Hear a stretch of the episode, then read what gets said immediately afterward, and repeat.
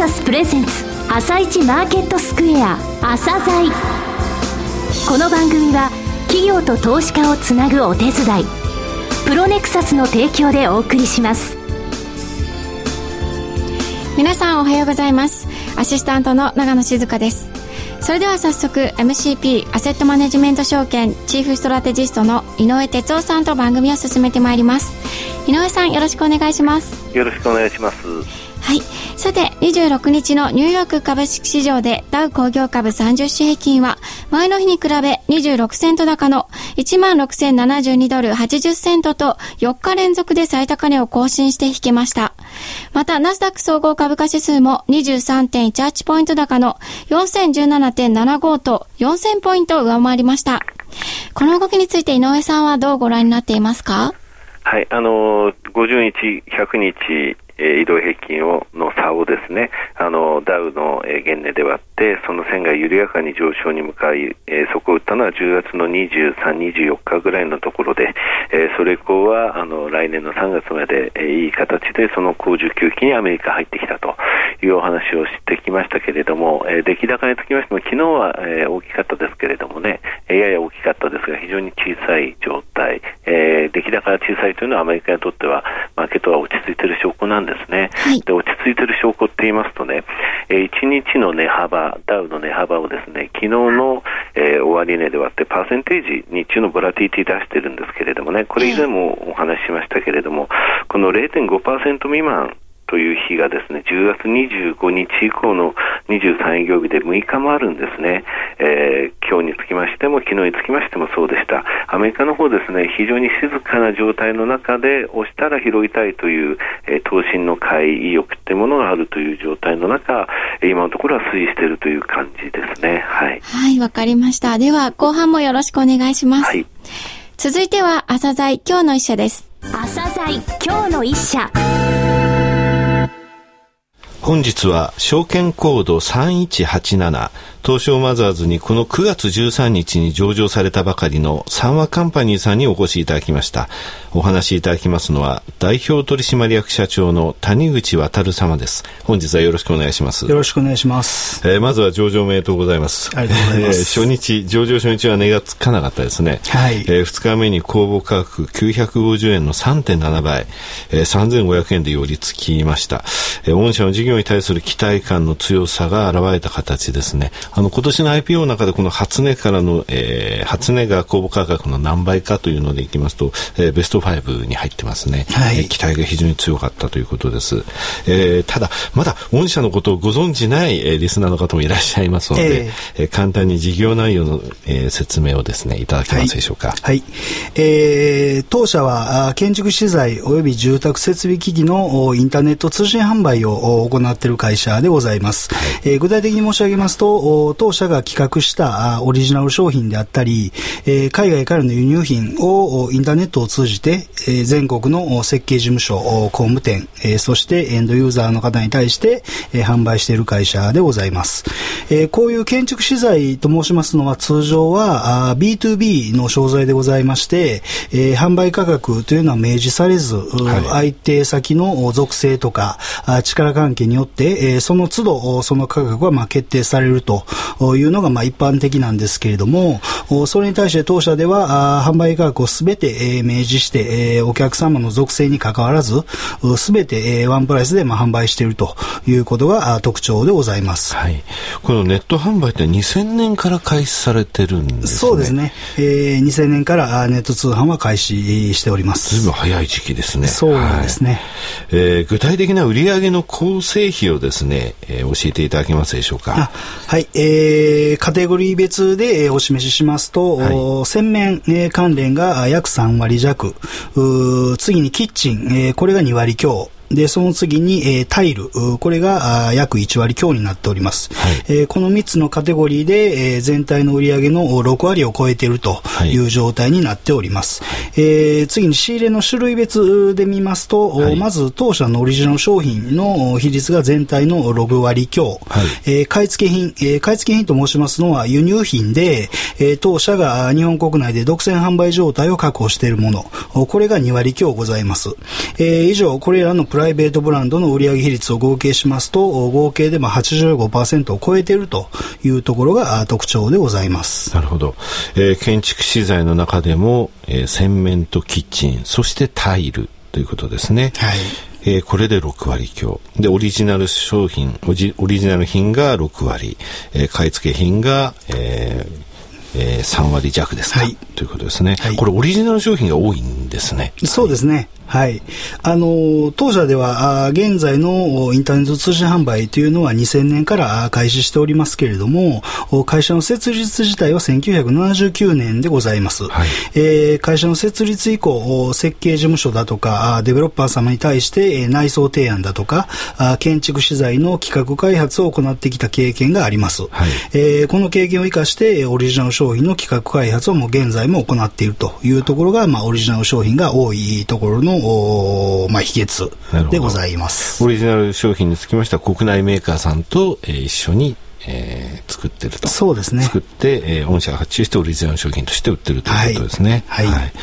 えー、ただ、御社の場合ですね、ネット販売が中心なのですけれども、えー、上場される際にもお話がありましたけけれども、はい、ショールーム展開というのは非常に積極的にされていらっしゃいますね。はい。はい、えー、ショールームは、えー、国内に3カ所、東京、大阪、あそして名古屋、はい、で、えー、あと海外に1カ所、これはシンガポールにショールームがございます。はい、で、ショールームの当社の事業における効果でございますけれども、ショールームで商品を実際に見て買われた方、あと見ずに注文された方では、あ注文単価に約2倍の開きがあるというのが、まあ、特徴でございます。あのネットで、えー、商品実際見ないはい、写真とか、えー、そういったもので見られて、えー、買われる方と実際ショールームで見られる方ではその単価がそんな倍ぐらい違うということなんですか？そうですね、はい、あの当社におけるショールームの位置づけ、えー、というのはあ単にお客様にとっては、えー、ホームページ上で、えー、はい、見た商品の現物を確認するとそのためにショールームに来られるそのそれだけではなくて、えーまあ、空間コーディネートの要望も非常に多いんですね。なるほど。で、まあ、具体的には週末になると設計事務所の方とともに、まあ、来場されるお客様であったりだとか、はい、あるいは、えー、図面をお持ちになって、えー、当社のスタッフ、これはまあインテリアコーディネーターをすべてのショールームに常駐させてるんですけれども、はい、まあ、そのコーディネーターに対して、えーまあ空、空間コーディネートですね、をまあ要望される方も、まあ、非常に多いというのがまあ特徴でございます。なるほど。非常に今ので分かりました。インターネットで買うのはその単品のものだけれども、トータルのコーディネートというものをそのショールームでやっていただける、ね、ということなんですね。はい、はい、えー、この、えー、ショールーム、はい、これから先も拡大される予定ということなんですが、どちらの地域に？あはい、えー、今回の IPO で、えー、はい、ショールーム開設資金を調達させていただきました。あこれは2014年の福岡および2015年の横浜ショールームの開設資金に、えー、充当する計画で現在進めております。はい、あのシンガポールもあるわけなんですが、はい、やっぱアジアというのは意識されてるということですか、えー、そうですね、えー、シンガポールの位置づけとしては、えー、販売拠点として、えーまあ、内需だけ、えー、日本国内だけではなくて、えー、シンガポールを中心とした ASEAN 諸国全域に対して、えーまあ、当社のひいては、まあ、メイドインジャパンのオリジナル商品を、はい、まあ、販売していきたいという思いから、2011年7月に開設いたしました。なるほど、販売拠点としてまずはシンガポールにおいてそこからというところですね。はい、すね。非常に人口の多い、また今経済成長の目覚ましい地域ですので、はい、そういったところに向けてということなんですね。はい、えー、上場されてですね、はい、えー、何か変化ございましたですか？はい、えー、そうですね、えー、まず、さまざまな場所で、えー、まあ、露出が増えておりますので、はい、まずお客様の数というのがまあ非常に増加しているというのが一つ挙げられると思います。は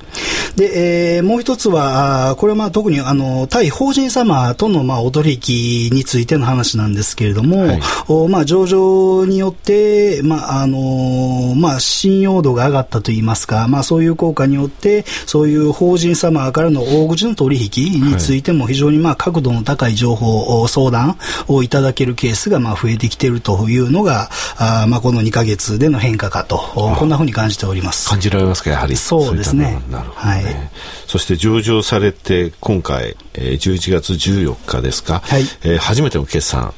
発表されました、はい、えー、今期の見通しなんですけれども非常にですね、売上から、えー、利益3項目とも高い、はい、えー、前期に比べて伸びの、えー、予定を、えー、見込みを出されましたけれどこの分ちょっと教えていただけますでしょうか？はい、えー、今期の業績予想につきましては、連結ベースで売上高66億、これは前年対比で約25%増。25%増ですね、はい、これ。で、えー、経常利益でいきますと、4億6800万。で、これは前年対比でいきますと、58.2%という増加、はい、まあ、この伸びを、まあ、見込んでおります。はいえー、最終利益につきましても2億9600万、こちらも38.4%増ということですね。はい、え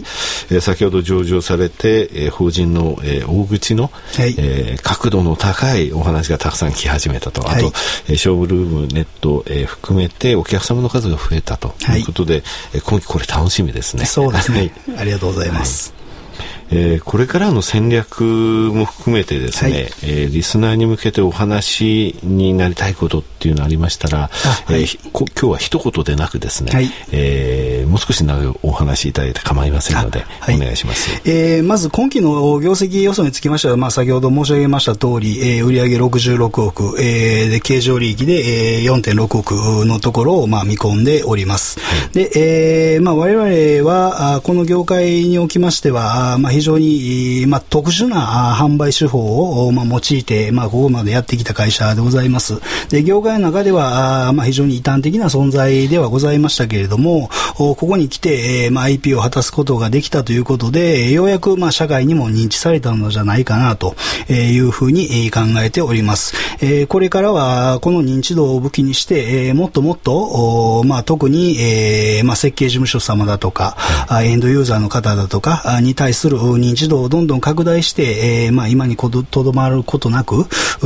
事業規模をまあ拡大させていきたいなと、こういうふうに考えております。はい、業界に風穴を開けた御社ですのでね、えー、その風穴を大きく、はい、そうですね。あの、来年もですね、来あの、ぜひこの番組にお越しいただければと思いますので、はい、今ですね、上場されてまだ2か月半で、はい、もうすごく忙しいと思うんですね。決算発表もありましたし、はい、えー、お体に気をつけていただいてですね、えー、しっかりとこの数字を上げるべく頑張っていただければと思います。はいえー、本日は証券コード3187東証マザーズにこの9月13日に上場された三和カンパニーさんにお越しいただき代表取締役社長でいらっしゃいます谷口渉様にお話を伺いました。谷口様どうもありがとうございました。ありがとうございました。なお、今日の一社のロングインタビューは番組ホームページからお聞きいただけますが、さらに井上さんに三和カンパニーについてお話しいただきます。はい、三和カンパニーさんですけれども、え番組の中でもありましたけれど、上場してですね、まだ2ヶ月半ぐらいなんですね、えー、決算発表されました。で、客観的な数字でですね、ROE と申し上げますとね、ROE の3期ってこれ、えー、30.25%、えー、3500社ぐらいありますけれども、えー、順位としては61位ですね。えー、その他 ROA、こちらも15.98%で163位なんですよ。で、あの ROE に、えー、配当成功をかけた真の配当成功という DOE ですね。こちらにつきましては4.96%で122位。いずれも高い、えー、数字になっています。えー、昨年来 IPO で出てくる会社というのは、とても、えー、ROE、ROA、そして DOE 等のところで優れた数字が、えー、を持っている会社が多いというふうに申し上げましたけれども、えー、こうサワカンパニーさんもその一社ですね。えー、売上につきましては3期で倍以上になったんですが、今期については25%増を見込んでいるということです。えー、ショールームにですね、今回の IPO の資金、えー、そちらを全部振り向けるというふうに社長言われてましたけど、やはりショールーム展開というのがカタリストだというふうに思います。はい、わかりました。ありがとうございました。それでは一旦ここで CM です。企業ディスクロージャー IR 実務支援の専門会社プロネクサス。上場企業のおよそ6割2200社をクライアントに持つこれはアジア証券印刷の時代から信頼と実績を積み重ねてきたからこそ。さらにプロネクサスが目指すのは企業と投資家をつなぎ日本の株式市場を活性化させることです。プロネクサス私たちは個人投資家の皆さんを応援します。井上哲夫今日のストラテジーそれでは井上さん、後半もよろしくお願いします。よろしくお願いします。えー、まあ、アメリカの方については、あの、えー、とても安心感のある相場だと。ただ日本についてはアメリカほどあの上昇してもついていけないのではないかと申し上げてたんですが、先々週大きな上あの、えー、上昇がありました。はい、で、アメリカの方なんですけれどもね、えー、以前も申し上げましたが、グレートローテーションがやっぱり起きております。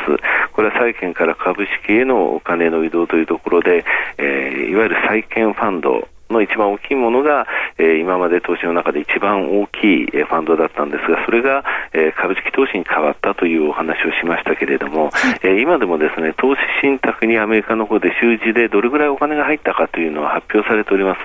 えー、それで株式投資に入ったものについては、大体1対3で1が、えー、米国の国内の株、えー、3につきましては、他の国々への、えー、株式という、株式投資という形で振り向けられるという話にはなっております。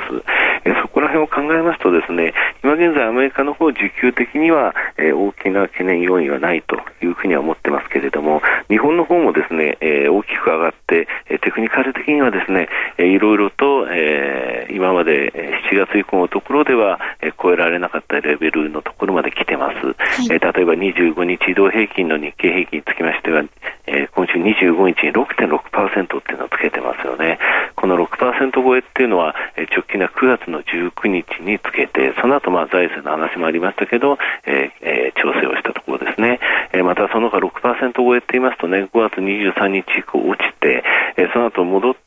7月の3日から、えー、7月の、えー、中旬後半にかけてですね、えー、レベルで言いますと日経平均1万4300円から700円ぐらいの間でももみ合ったゾーンなんですね。えー、25日移動平均と見ますと、えー、ここから一気に行くというよりはですね、もみ合いながら、えー、来年に向けての居所を探るという形なんですが、言われているのは意外とですね、12月、えー、まあ、先々週、先週、ずいぶん出たようですけれども、その税制の20%から10%っていうものを意識した売りっていうものと、えー、こなす形で主力株が、えー、ずいぶん買われているということなんですね。これは先物主導ってことの表れでもあると思います。え、以前から申し上げておりますソフトバンクが、え、市場の体温計になっているということですね。え、ただ新興市場の方はですね、え、勢いがちょっと、え、主力の日経平均トピックスに比べたら少しないぞと、え、ポートフォリオが意外とその、指数が上がる割に、えー、評価益が膨らまないという話も聞こえてきております。え、ここら辺の回転もですね、え、聞かせながら、え、乗り換えも一部出ているということですが、え、そういった状況の、えー、相場が続いているというふうに思います。ただ、あの、アメリカの方もね、これから財政の話で12月13、あと1月、2月と、えそれぞれ、えイベント時期がありますので、えまず12月13日のところはあまり影響ないとしても、えそれ以降のところ、えまあ、小さな調整はあるかなと。そしてまた上昇というふうにレンジを切り上げる動きだと思いますね。はい、わかりました。今日もありがとうございました。また来週もよろしくお願いします。はい、この後は東京市場の寄り付きです。朝鮮この番組は企業と投資家をつなぐお手伝い